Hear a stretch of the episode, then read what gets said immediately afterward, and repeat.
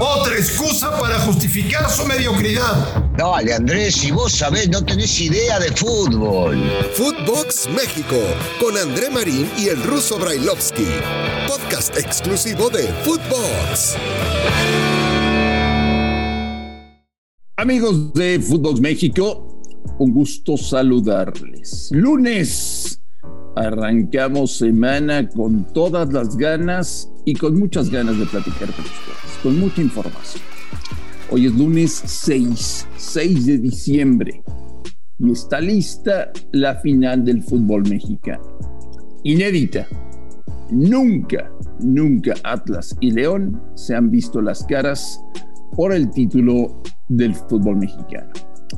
Atlas avanzó por posición en la tabla, porque al final el marcador global con Pumas fue de uno por uno y León avanzó por posición en la tabla sobre Tigres porque el global fue de 3 a 3. Así que Atlas y León por el título jueves y domingo. Jueves en León, domingo en Guadalajara. Señor Brailovsky, me da mucho gusto saludarle. ¿Cómo le va? Bien, Andrés, ¿cómo andás? Un saludo, un saludo para toda la gente. Eh, decías algo cierto, ¿no? Posición en la tabla para ambos, pero con una gran diferencia entre una semifinal y la otra la semifinal de Tigres, que ya hemos hablado contra este, su rival León, eh, fue pareja. En Monterrey fue más Tigres y en León fue más León.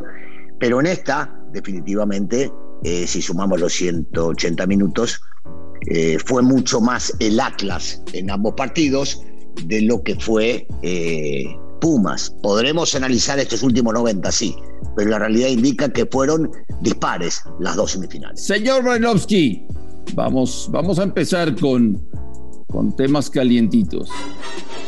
Robo a Pumas, asalto a Pumas, atraco a Pumas. A, mí no me gusta hablar del tema de, robo, atraco y todas esas cosas porque hay muchísimas equivocaciones. Nos vamos a referir seguramente o te estás guiando por lo que sucedió prácticamente sobre el final.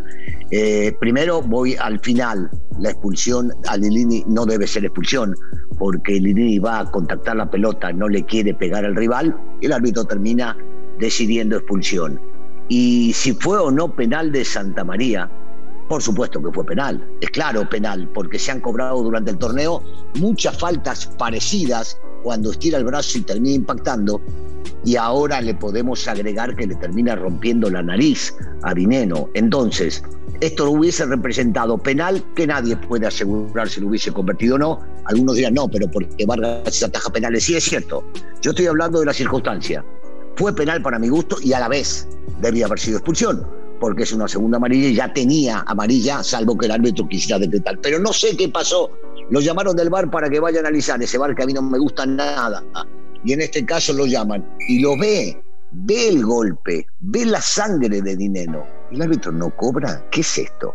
O sea, realmente cuando uno sale a jugar a la cancha, me imagino los muchachos, debe ser con una incertidumbre total de que si hago esto o hago aquello, si este árbitro lo va a cobrar o no lo va a cobrar. Una verdadera pena, ¿no? Lo que está pasando con el arbitraje y en este caso sí, fue perjudicado Pumas por no haberle cobrado un penal.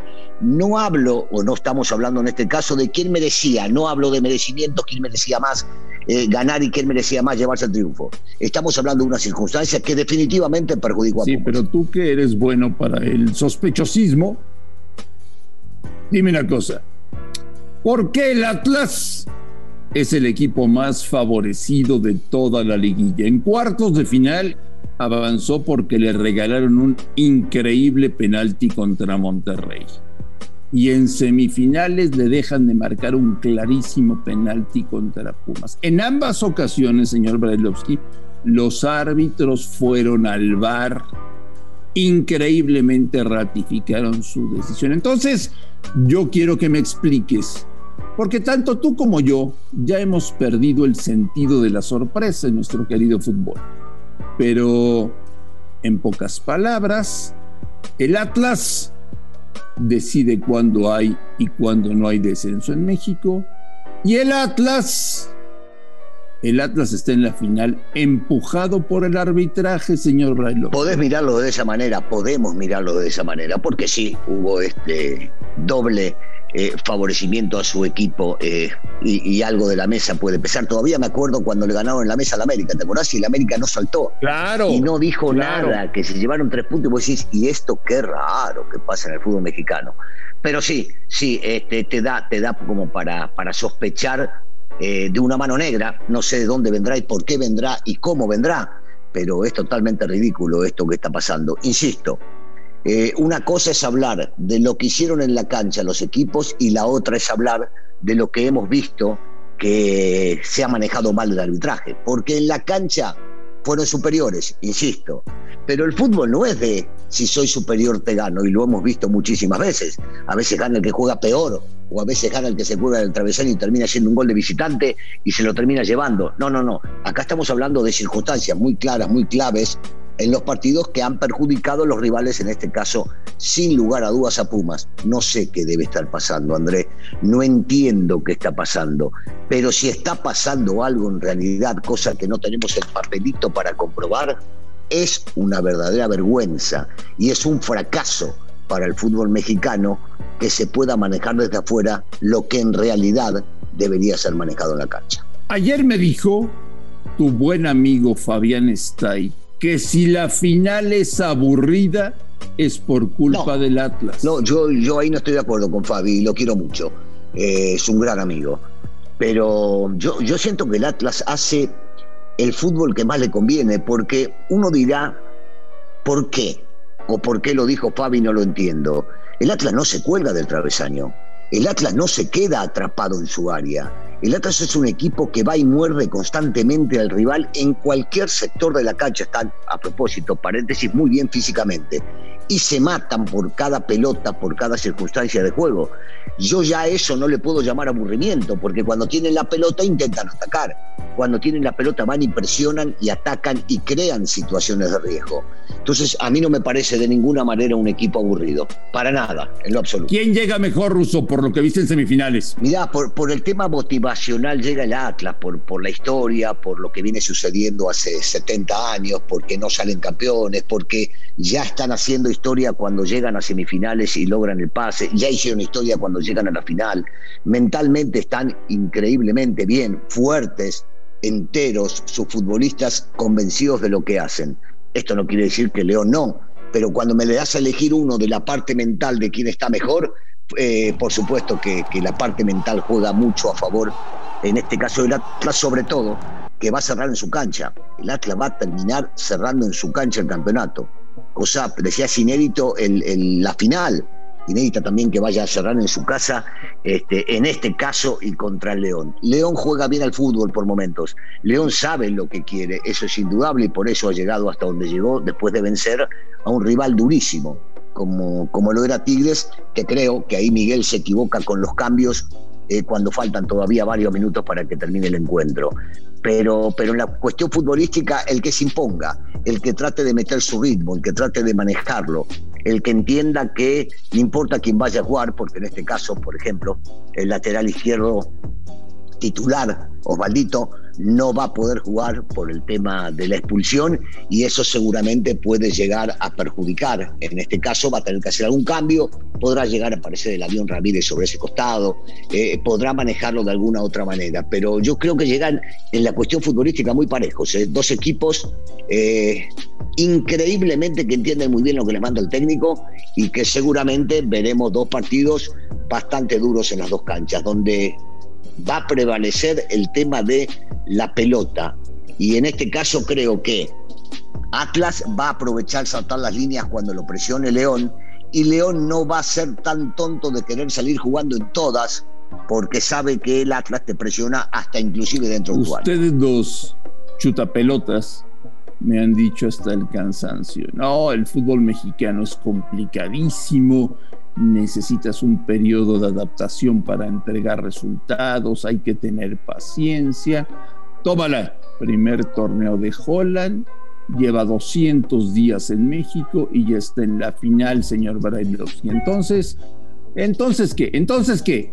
Y entonces ustedes los mata pelota, los mata fútbol, los mata gente, empiezan a entender que esto es impredecible y que a veces hay gente que le va mejor al principio y hay gente que necesita un poco de adaptación. Es tan simple como eso. Lo que pasa es que ustedes al tener un micrófono por delante sienten que son los dueños de la verdad y dicen cualquier estupidez y se la creen ustedes mismos. Que es lo peor, ¿no? Que el loco se crea su propia mentira. Eh, entiendo que todos ustedes están molestos porque una persona que no jugó fútbol ha llegado a la final, porque, en muy, poco, tiempo está triunfando en el fútbol mexicano, porque viene a demostrar que los buenos, los buenos rápido demuestran la capacidad que tienen.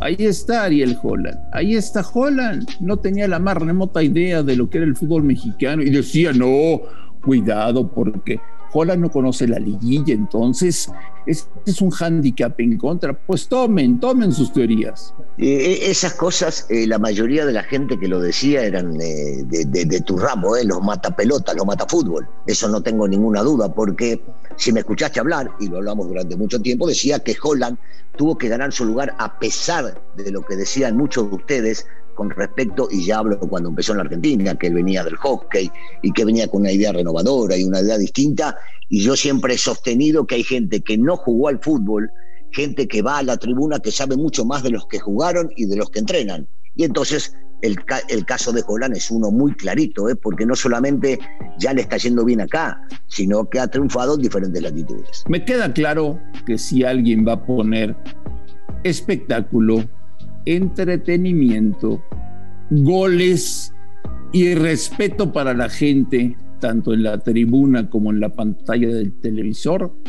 Ese es León, señor Brailovsky. No, bueno, a mí me queda claro que los dos, que los dos van a jugar y van a luchar para llevarse el título. A mí, vos en este caso estás demeritando el trabajo hecho por Coca y sus futbolistas, y ya dejo de lado el tema de la directiva, porque hicieron un gran trabajo porque se creyeron lo que podían llegar a ser, porque llegaron por méritos propios a esta final, eh, por más de que haya circunstancias dentro de la cancha que son manejadas desde afuera, en eso sí podremos llegar a coincidir, pero yo creo que el fútbol que está ofreciendo Atlas es un fútbol eh, que puede no llegar a gustar a mucha gente, pero que termina siendo sumamente atractivo para ellos mismos, convencidos de lo que hacen para llevarse resultados. ¿En tu país te acuerdas de algún equipo que tenga 70 años sin ser campeón y que la gente lo siga? No, no, no, no, así no, así no, como, como la gente del Atlas que sigue demostrando que es el más importante en Guadalajara, no, no, no lo he visto definitivamente, porque esta gente siempre estuvo por detrás, siempre estuvieron apoyando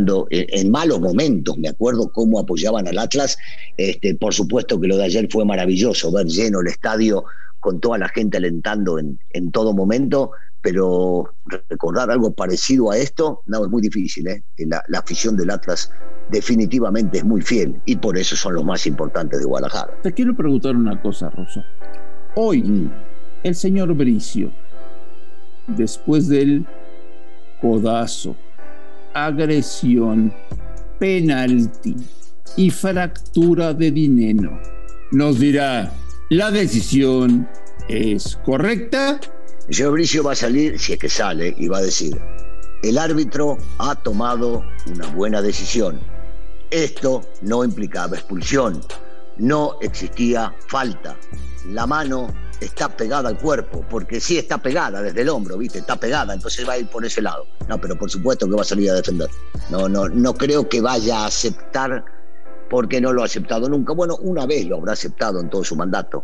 No, no, seguramente saldrá a decir la decisión fue la correcta. No nos gusta decirlo en un torneo tan malo y tan mediocre, tener que hablar de un equipo que llega manchado porque si llega manchado el Atlas a la final del fútbol mexicano. Ya tendremos, señor Brailovsky, toda la semana para revisar cómo juega León, cómo juega el Atlas, pros, contras, cómo viene la final del fútbol mexicano. Apenas estamos en lunes, así que arrancamos con todo la semanita.